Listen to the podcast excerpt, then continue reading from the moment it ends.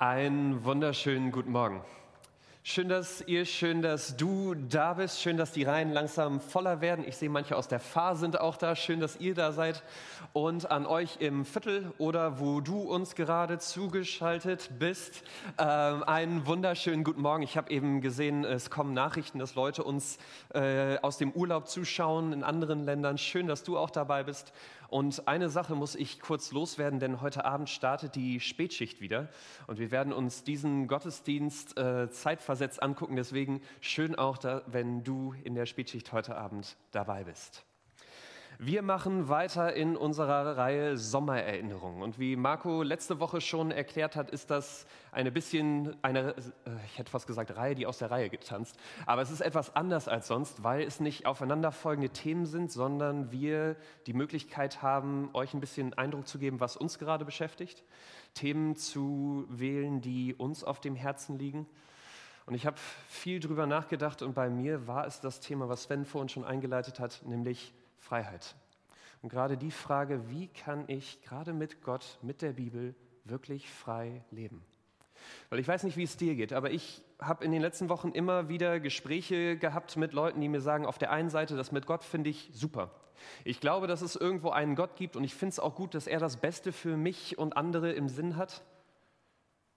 Aber wenn ich die Bibel lese, wenn ich da die Regeln sehe, die Gebote, die Gott an manchen Stellen auch gibt, dann frage ich mich, wie kann das zu einem erfüllten, einem glücklichen, einem befreiten Leben führen?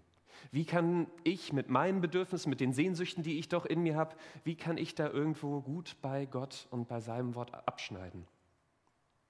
Und vielleicht kennst du diesen Impuls, dass uns diese, diese Fragen schnell dann auch äh, dazu führen zu denken, na gut, vielleicht lebe ich mit Gott, aber an der einen oder anderen Stelle, da wo, es, wo ich das nicht verstehen kann, wo das nicht meinen Bedürfnissen entspricht, da überlese ich die Stelle einfach.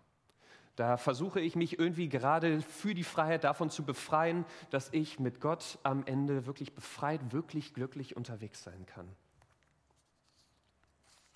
Ein Gefühl, das ich gut verstehen kann und wo ich es spannend fand, dass wenn wir in die Bibel gleich schauen, wir sehen, dass Leute vor 2000 Jahren Jesus ganz ähnliche Dinge gefragt haben, sich ganz ähnliche Fragen gestellt haben.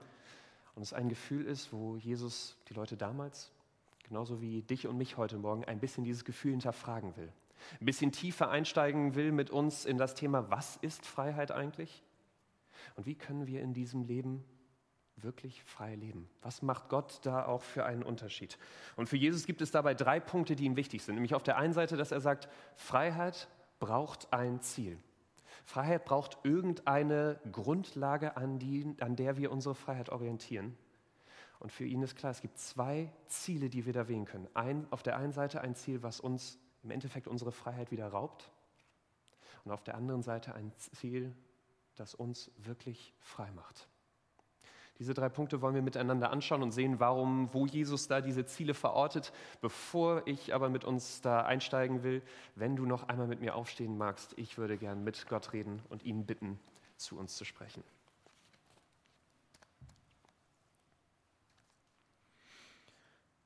Vater, es sind deine Worte, die wir gleich zusammen lesen. Und Vater, es liegt so viel Wahrheit und so viel Gutes darin. Und trotzdem fühlt es sich manchmal für uns einengend an. Manchmal fühlt es sich für uns anders an. Und ich bitte dich darum, dass du zu uns heute sprichst, dass du uns offene Ohren und offene Herzen gibst für das, was du in deinem Wort schreibst. Dass du das benutzt, was ich in den nächsten Minuten sagen werde, damit wir verstehen, mehr verstehen, was für Freiheit in dir möglich ist und warum wir diese Freiheit in dir suchen sollten. Ich danke dir, dass du dabei bist und dass du heute zu uns reden möchtest. Amen. Setzt euch gern. Der erste Punkt, das Ziel von Freiheit. Lest mit mir Vers 30 bis 32. Ihr habt sie oben auf dem Bildschirm, sonst in eurer App oder wenn du sogar eine Bibel dabei hast, schlag gerne mit auf. Johannes 8, 30 bis 32. Als Jesus das sagte, glaubten viele an ihn. Zu den Juden, die nun an ihn glaubten, sagte Jesus, wenn ihr in meinem Wort bleibt, seid ihr wirklich meine Jünger und ihr werdet die Wahrheit erkennen und die Wahrheit wird euch frei machen. Wir steigen hier mitten in eine Rede, in eine längere Rede ein, die Jesus an Leute in Israel richtet, die sich um ihn versammelt hatten, um ihm zuzuhören. Er hatte ihnen in der Rede viel davon erzählt, wer er ist, dass er Gott ist, der jetzt auf die Erde gekommen ist, um Menschen wieder mit sich zu versöhnen. Und manche dieser Leute, wie wir hier lesen, fangen an tatsächlich an das zu glauben, was Jesus sagt. Und an diese Leute, die anfangen da an Jesus zu glauben, sagt er, wenn ihr wirklich frei mit diesem Gott leben wollt, dann braucht ihr eine Wahrheit, an die ihr euer Leben bindet. Dann braucht eure Freiheit ein Ziel, an dem ihr euch orientiert. Und ich weiß nicht, wie es dir geht, aber ich finde diese Aussage herausfordernd, weil sie eigentlich gegen das Gefühl geht, was ich bei, mit Freiheit assoziiere. Denn, und ich hätte nie gedacht, dass ich diesen Film mal irgendwann in einer Predigt zitieren werde, aber vielleicht kennst du den Film Frozen oder auf Deutsch Die Eiskönigin. Ähm, wenn du es nicht kennst, frag mal ein Kind von 5 bis 13 Jahren. Sie werden es dir wahrscheinlich gut sagen können oder ihr habt gleich ein Bild. Vielleicht kennt ihr das irgendwo. Ich habe den Film nie gesehen, ähm, aber es gibt ein Lied, was daraus ziemlich bekannt geworden ist. Und in diesem Lied singt die Protagonistin Folgendes, was, denke ich, unser Gefühl von Freiheit gut beschreibt. Die Grenzen testen und durchbrechen kein richtig, kein falsch, keine Regeln für mich. Ich bin frei. Und ich weiß nicht, wie es dir geht, aber das hört sich doch nach wirklicher Freiheit an, oder? Ein Leben, das an nichts von nichts eingeengt wird, dass äh, ich nicht an irgendetwas gebunden bin. Im Endeffekt unser Leben als grüne Wiese voller Möglichkeiten wir tun können, wonach uns gerade ist, wir den Job, das Studium machen können, was uns am meisten Freude macht, wir in unserem Leben vielleicht auch nach der Hälfte der Zeit die Chance haben, eine Karriere nochmal komplett zu wechseln, wenn uns danach ist. In Länder zu, so viel zu reisen, wie wir wollen, Beziehungen zu den Menschen und in der Art zu pflegen, wie das uns glücklich macht. Freiheit kommt uns schnell als das Maximum von Flexibilität, von Möglichkeiten zur Selbstverwirklichung vor und vor allen Dingen bloß ohne jegliche Einschränkung für mich. Und so vielversprechend dieses Konzept, dieses Gefühl, diese Idee von Freiheit auch klingen mag, für Jesus ist klar, am Ende wird das uns in unserem Leben nicht weiterhelfen, wird diese Freiheit uns nicht gut tun. Denn egal wie frei wir versuchen zu leben, Vielleicht du, äh, merkst du das selbst. Am Ende kommen wir immer wieder an Stellen in unserem Leben, wo wir unsere Freiheit auch einschränken müssen. Wo wir gerade für das Wohl von uns und das Wohl von anderen unsere Freiheit auch immer wieder beschneiden müssen. Ich meine, wir sehen das in dieser Corona-Zeit am besten. Wie wir unsere Freiheit sich mit großen Gruppen hier als Gemeinde, wie wir viele Dinge einschränken, gerade um andere in ihrer Gesundheit, auch in ihrem Beruf zu schützen du vielleicht deine Freiheit einschränkst, jeden Abend mit der Tüte Chips auf der Couch zu sitzen, weil du äh, gesund und äh, sportlich unterwegs sein willst und dann lieber den äh, Frühsport, so schwer es vielleicht auch fällt, und die gesunde Ernährung vorziehst. Wie manche Leute heute auf ihr Recht verzichten, Fleisch zu essen, weil sie gerade die Erzeugung als so unfrei wahrnehmen und dagegen protestieren wollen. Wenn du in eine Beziehung eintrittst, gibst du ein Stück von deiner Unabhängigkeit, von deiner Flexibilität für deinen Partner, für diese Beziehung auf. Ich weiß nicht, wie es dir geht. Am Ende, so anstrengend vielleicht manche von diesen Sachen auch sind, es kommt uns ja nicht wirklich als Einschränkung vor, weil es am Ende uns das Ziel wert ist, was wir damit erreichen. Weil am Ende mit diesen Einschränkungen von unserer Freiheit wir gerade die Möglichkeit erreichen, das zu tun, was uns am meisten an Glück, an Liebe und an Hoffnung für uns und andere verspricht. Und deswegen sagt Jesus in diesem Vers 32, die Wahrheit ist es im Kern, die uns frei macht. Freiheit ist im Kern nicht, dass wir uns von allen Regeln, von allen Grenzen lossagen, sondern es ist gerade, dass wir die Regeln, die Einschränkungen für unsere Freiheit finden, die uns und andere im Leben gut tun, die uns und anderen das meiste an Liebe, an Hoffnung und an Sicherheit geben. Und für Jesus ist klar, dieses eine Ziel finden wir nur in ihm, in seinem Wort und in der Beziehung zu diesem Gott. Ich weiß nicht, wie es dir geht, aber ich bin da immer etwas rebellisch und für mich kommt dann die Frage, warum? Warum denn ausgerechnet dieser Jesus? Denn habe ich nicht auch Gefühle? Habe ich nicht auch einen Kopf? Kann ich nicht eigentlich meine Bedürfnisse viel besser einschätzen? Kann ich nicht viel besser einschätzen, wie mein Partner und ich unsere Beziehung leben sollen, damit wir glücklich werden? Wie ich meine Arbeit, mein Geld, meine Zeit einsetze, damit es mir und anderen gut geht? Und solange es niemanden stört, solange es allen dabei doch gut geht, warum sollte Gott an manchen Stellen damit denn ein Problem haben? Warum sollte Gott denn da meine Freiheit einschränken wollen, wo es doch eigentlich anscheinend allen dabei gut geht? Gute Fragen, die die Menschen damals Jesus jetzt genauso stellen. Vers 33.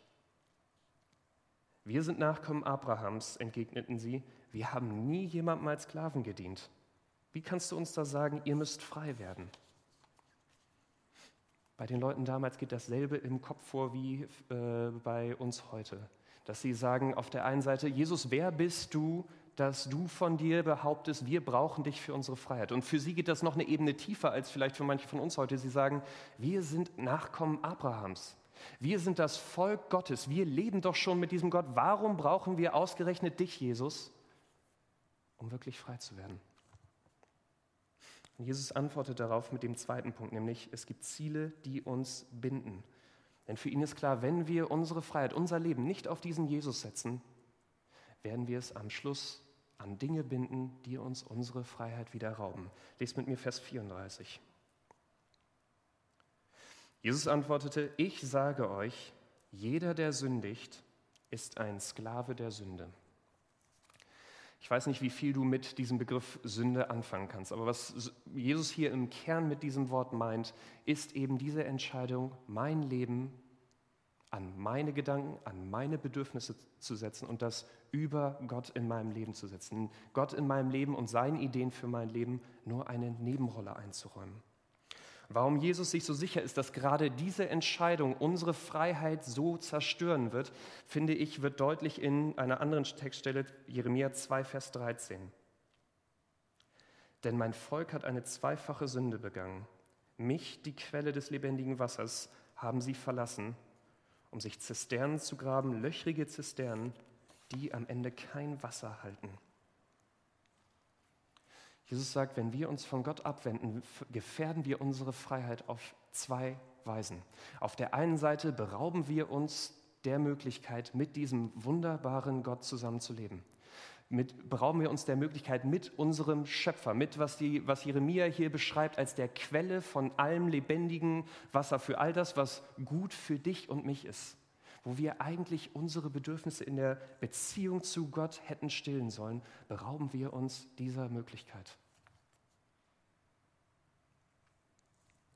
Bedürfnisse, die aber auch ohne Gott weiter in uns bleiben. Ein Loch, was weiter da ist und wo wir auf der anderen Seite jetzt gezwungen sind, diese Bedürfnisse nicht mehr mit Gott, sondern mit Dingen zu stillen, die wir auf dieser Erde finden, die wir vielleicht auch in uns finden. Unseren Wert davon abhängig zu machen, wie erfolgreich wir auf der Arbeit, als Eltern oder vielleicht auch wie erfolgreich unser Leben als Christ äh, gerade aussieht. Liebe und Anerkennung in unserer aus unserer Beziehung zu ziehen, aus unseren Freunden, aus unserer Familie. Wir Sicherheit und Hoffnung von unserem Kontostand abhängig machen. Oder wenn all das nicht hilft, ist, glaube ich, neueste, der neueste Trend, durch Achtsamkeit, durch Meditation, all das irgendwie von in mir selbst zu finden. So schön sich diese Dinge vielleicht aber auch in dem Moment anfühlen, so erfüllt uns das vielleicht auch für den Moment Macht. Gott warnt dich und mich hier davor. Irgendwann endet auch die steilste Karriere. Kinder ziehen irgendwann aus, irgendwann macht Geld auch nicht mehr glücklich, kommen selbst harmonische Beziehungen an einen Punkt, wo es Streit und Schwierigkeiten gibt. Punkte, an denen du und ich plötzlich schmerzlich merken, dass all die Dinge, an die wir unser Leben gebunden haben, nicht groß genug sind, um uns wirklich langanhaltend glücklich zu machen. Es sich am Schluss anfühlt, wie Gott das hier beschreibt, dass wir versuchen, mit löchrigen Eimern Wasser zu schöpfen und am Schluss uns das Glück, was wir uns erhoffen, nur durch die Finger rinnt.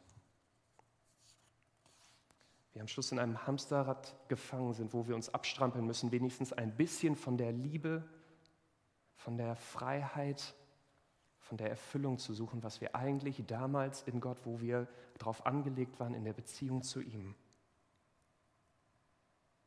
Wir aber eine Sehnsucht haben, die auch der höchste Kontostand, die erfolgreichste Karriere, die erfüllendste Beziehung, der beste Sex am Schluss niemals stillen können, sondern wir, gerade wenn das vorbei ist, wir merken, dass wir eigentlich auf etwas Größeres, auf jemand Größeren hin angelegt sind als diese Dinge. Und deswegen warnt Jesus dich und mich, Sünde, Gottes Wort in unserem Leben außer Acht zu lassen, zerstört nicht nur die Beziehung zu Gott, sondern sie beraubt uns auch unserer Freiheit, weil wir uns von Dingen abhängig machen, die temporär sind, die uns nur mit dem Wunsch nach mehr zurücklassen. Luther hat das, finde ich, vor 500 Jahren treffend auf den Punkt gebracht, wenn er sagt, unfrei ist der Mensch, solange er sich selbst erlösen und selbst Gott sein will. Wahre Freiheit gibt es nur als Erlösung von diesem Zwang.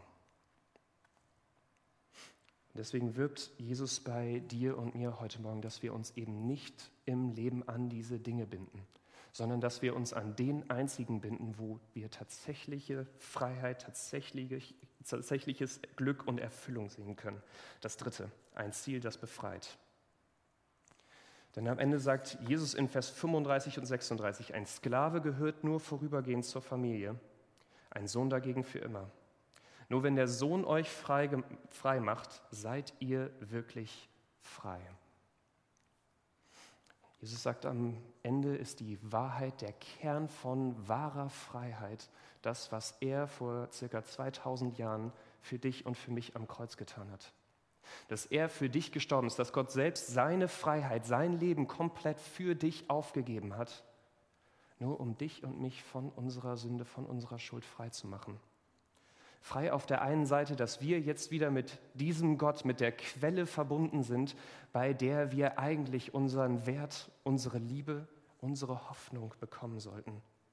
Ein Gott, mit dem wir jetzt genießen können, auch wenn die Umstände vielleicht gerade ungenießbar sind du dich geliebt wissen darfst, auch wenn der Wunsch nach Beziehung, nach Familie vielleicht nicht erfüllt ist.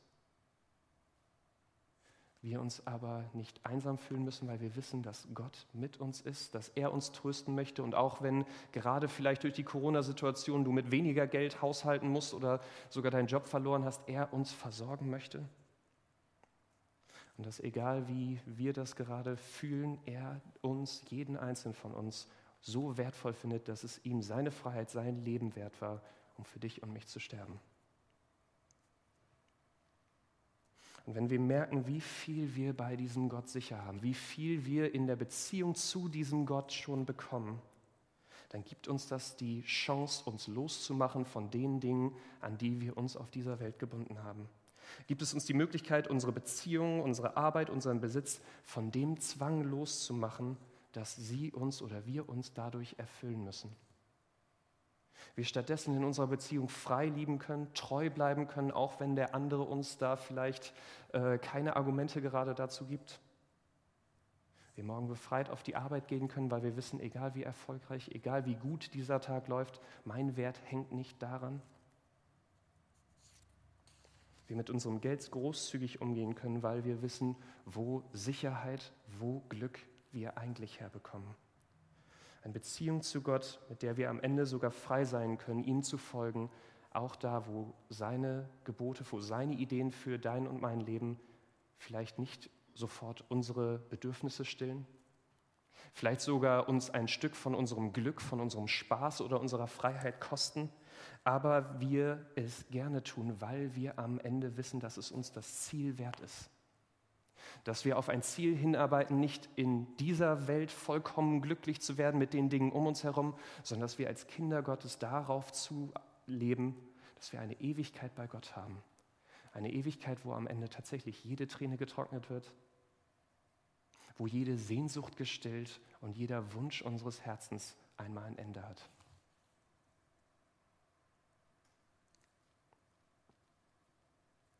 Vielleicht bist du heute Morgen hier und diese Regeln, diese Gebote in der Bibel, die pieksen dich irgendwie. Du sagst, ja, ich würde gern mit Gott leben, aber an diesen Punkten, das hält mich davon ab. Und ich hoffe, dass dieser Text, dass dieser Jesus dich motiviert, auf den zu schauen, der dahinter steht, der mit diesen Geboten und mit seinem Tod dich wirklich frei machen will.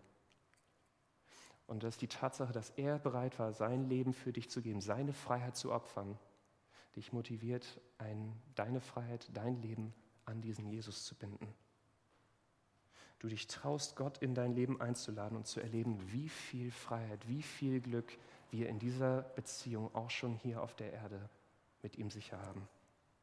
Und wenn du schon mit Gott unterwegs bist, dann fragt Jesus dich und mich heute Morgen, Wenn du weißt, dass in diesem Gott so viel Freiheit ist, wo wird das in deinem Leben konkret?